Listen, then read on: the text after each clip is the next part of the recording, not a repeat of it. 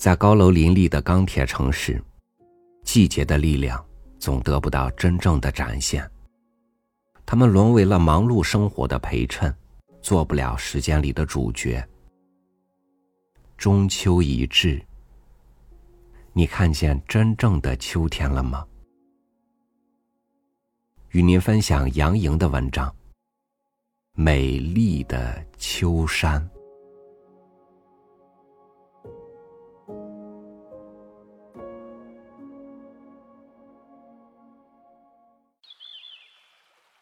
我喜欢在山里走，读山。山和山，如人与人，看似一样，走近看却大相径庭。最爱是秋山，特别是那些未被人污染的野山，充满了野性，像个性化的人。可让我真正进入到大自然当中，哪怕粗野草莽，却有大美，让最真实的美打动自己。看万物无限的嚣张，听内心深处的感受和诠释的声音，像听交响乐，丰富无比，妙不可言。沿着某一个山道进去，能看到什么？我曾沿着路边的山道走进过无数的山谷。不同的年龄里读《红楼梦》会有不同的感受，不同的年龄、不同的季节里读变幻莫测的大山，感受更是不同。这个秋天。我再次进入秦岭腹地，走进一个风光独特的夏之春山谷。小车驶入山道，下雨了，雨很密，多弯处，我看到前后的道路。四周的空间相对缩小，我被四面的山包围。下车，在细雨里走，向左走，向右走。格子裙，白风衣，人影，在立体画中行走。看山，看树，看各种认识不认识的植物。少人走过的山路上，飘着梧叶、芦花、蒲公英，它们都是可入我心的植物。不管在哪里看到它们，它们都给我一种很友好的感觉。我喜欢看他们带给我的那种明朗、大气、浪漫、干净的感觉，永恒的美丽与惆怅，永恒生命寂静的诗意。他们的飘落，如同他们烂漫的春夏一般浪漫；离去时，也带着一种飘逸的美感，洒脱的姿势带着一股力量。他们一直都这样简单。桐叶落下时，风总比我更早些捡走。可是，不管什么时候，桐叶即使和别的叶子混杂在一起，我也一眼找得到它们。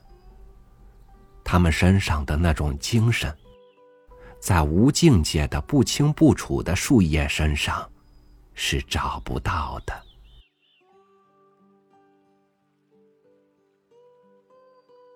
看谁比谁更丰富，看谁比谁更美丽。芦苇昂着自己的头，时而沉思，时而摆动芦花。勇当旁观者，冷眼望秋山，把自己站成风景。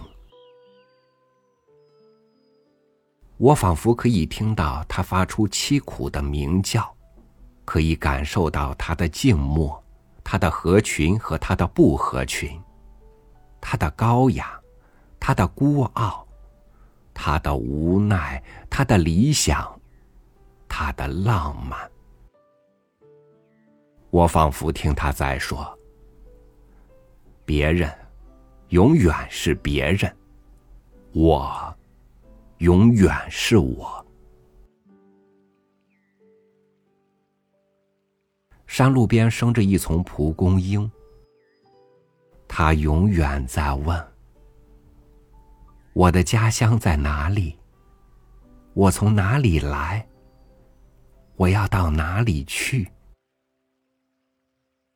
不由他的，终于归结到对于身份的焦虑。注定在胡思乱想之后，浪漫的在太空中游荡，不管飘落到哪里，蒲公英的种子都会在那里留下。随时读李白的诗，不用去想他的家乡。于是，不再有人关心蒲公英的家乡。世俗的评判标准未必真能给梧桐、芦苇和蒲公英一个好的评价。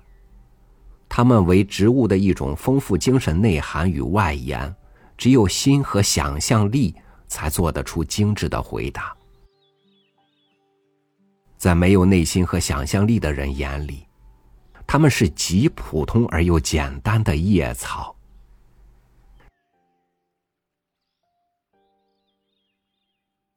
转角遇到一株玉兰，好像我刚刚睁开眼睛，它已成为背影。我们常常看到的，是它盛开时纯洁而丰满的样子。那自然、纯净、朴实的性感，是令人思无邪的。是的，任何灿烂的花朵。在孕育、授粉的时候，都悄然的安静到被人忘记的角落。它的叶子枯得最早，却在枯叶还未脱尽时，在枝间孕育出花蕾，伸向冬日的天空。我们知道，无论它此时是多么安静，春节一过。它就开了。其实，春节过了，它也是在这山脚里静静的开，静静落的呀。他的一生，比城市公园里的玉兰要幸福得多。城里的玉兰，难免会给一些脏眼秽语糟蹋。谁才能触及这美丽的花朵？不去问，谁的深吻在梦的深处走过？就让这些生命之花落在岁月边缘。也许你的爱情就开在这棵树上。一直笑得那么漂亮，却让你神伤到无奈。野山上授粉后的果树上挂满果实，成为无人走近的风景，任凭远处路人指指点点，任凭与果子们有关的话在风里吹去又吹回，都与沉在自我世界中的果子们无关。它们就是烂成一片泥，也是干净的。种子又撒在山凹里。来年，果树会更繁，如用秋叶掩埋了的思念。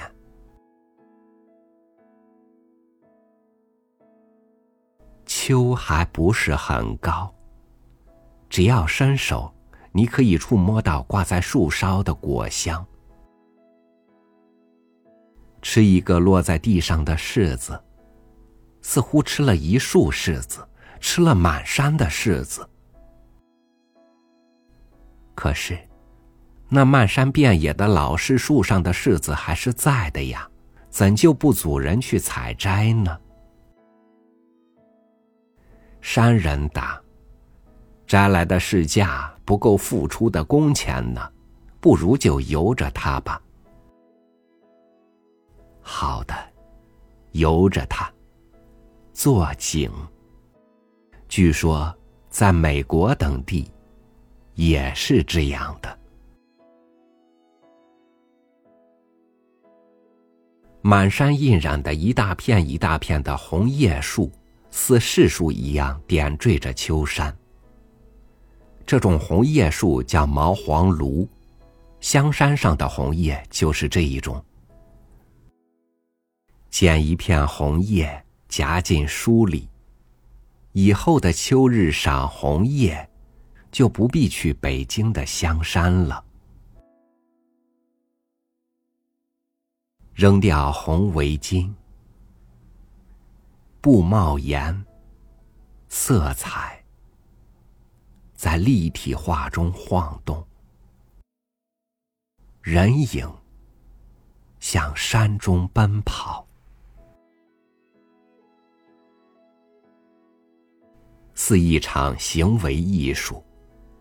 只要有心情，鲜活的生命随时可完成这样的作品。世界上的奇特景观从未有相同者。这里规模宏大的山崩奇观令人叹为观止。山崩形成的自然风貌使人震撼。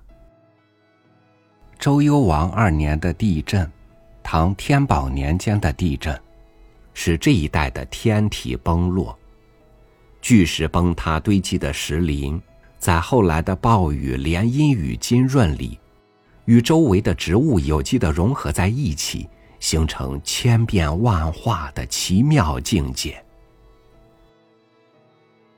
我一下子就被这眼前的生动打动，陶醉其中。我陷入一种欣赏自然风光的怡然情绪里，陷入一种回味无穷的遐想状态。忽然看见有人在一堆巨石上面题满了朱红的大字，如经典音乐突破粗俗的噪音断开，就影响了我的思绪，打断了我正愉快旅行着的思路。眼前变得不可思议而令人费解。我没看清里面都有谁写的字，一定不乏优秀的名人吧？我想，未必是优秀的你当时想这么做，事后被俗人利用也是常事。看到让心里难受、恶心的地方。让眼睛很快离开那里就是。寻找看上去舒服的地方，就看到了山谷里一块天然的无字碑。我想，要是有人也在这上面刻上血红的大字，就大煞风景了。有限的文字和思想，放在这变幻莫测的大自然中。自然会影响人的思考和想象。老子是读不尽的，老子毕生未读尽终南山。然而，常态的欲望总有着灿烂的生命，无克制的非健康欲望自会泛滥成灾，其结果山将不山，成为病山。如可笑之人梦想在不能乱动的天然无字碑上流芳千古一样，迟早会成为大自然的败笔而被愚公移走。碰到让自己不愉快的人，躲开是最好的办法。神奇的大山，无语，以它的多姿多态展示着与人一样的欲望。在距今十九亿年前的变质岩和距今一点五亿年前的花岗岩，可做地质学的大课堂、天然研究室。以老天的名义，打开一片饱受风霜的废墟，读绿苔絮语，挂在经年的雨水里潮湿腐烂。如读人的善良与罪恶，看人烟轻舞飞扬。随时随意随地举起相机，对着周围一个地方按下快门，令人沉醉的秋色，在镜头里都会变成动人的作品。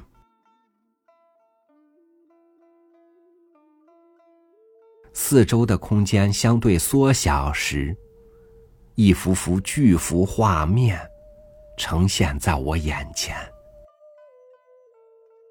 不知不觉的，进入到一大片山崩遗迹乱石之中。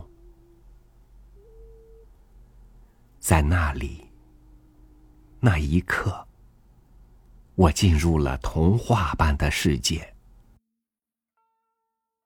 在那里，那一刻，我看到了俄罗斯油画般的风光。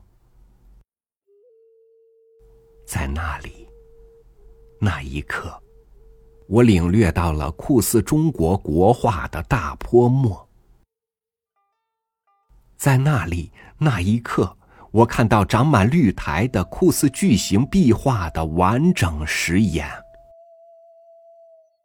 在那里那一刻，我看到了巨轮泰坦尼克号的沉没，在天然展厅里陈列的这幅巨作，色彩。比艺术家的作品扎实，比罗丹那组浪漫的情人雕塑更能打动我的心。这些巨作，本都是该站远了看的，又如一些人、一些历史事件，而我此时却站的是这样的近，在大自然面前。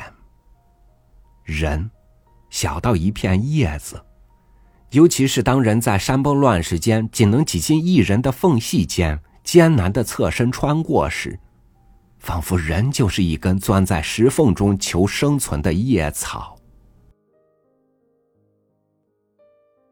人，该低头时就得低头，如果你是站在巨石或巨人的面前。如果这些大石块像积木一样脱离山体，夹缝里的人便会随时粉身碎骨。是块材料，这棵树就会往高里长，往粗里长。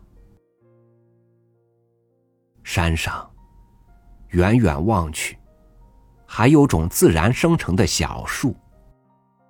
它们长不大，排在一起可成林。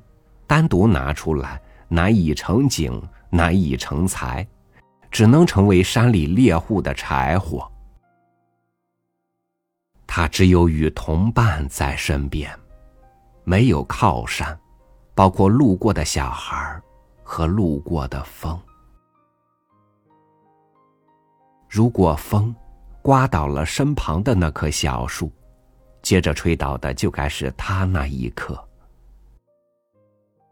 只有团结起来，才能使处于弱势的生命形成一种力量，抵挡住山野里的狂风暴雨，使得在无情的岁月里能茁壮成长。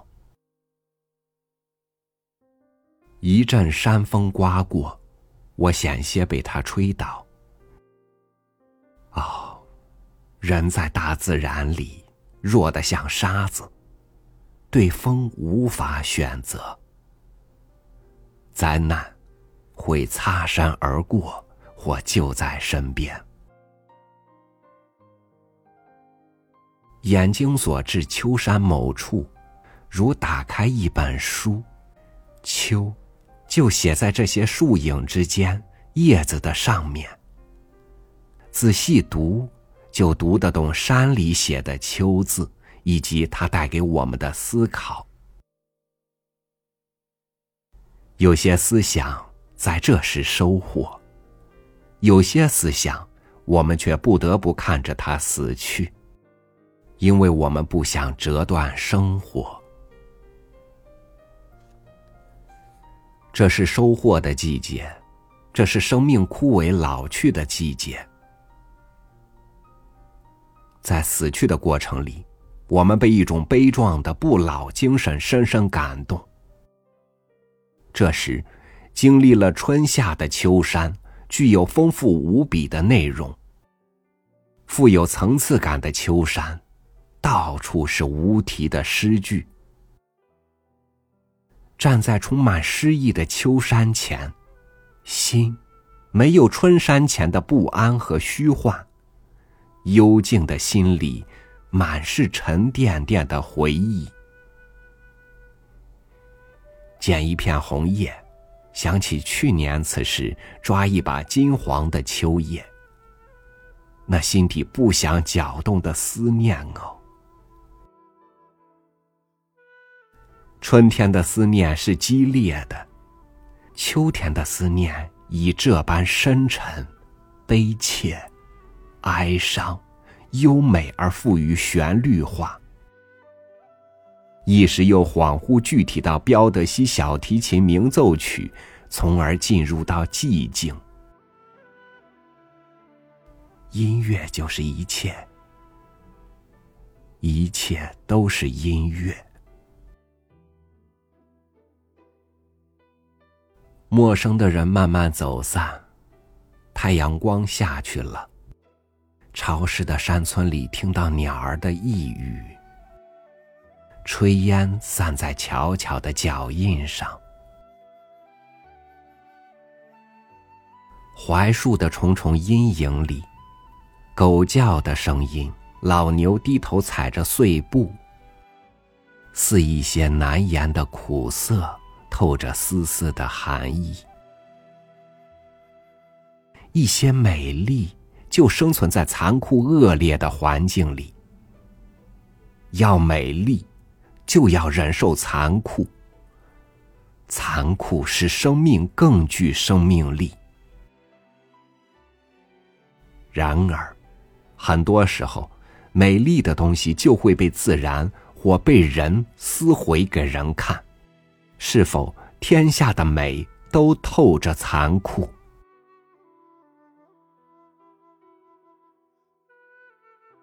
丰满的大山将在我的身后渐渐变荒，慢慢残缺，进入漫长的冬季，死人的宿命。大山。既是苍老，仍是它的魅力。秋山将进入冬天的寂静，等待下一个春天。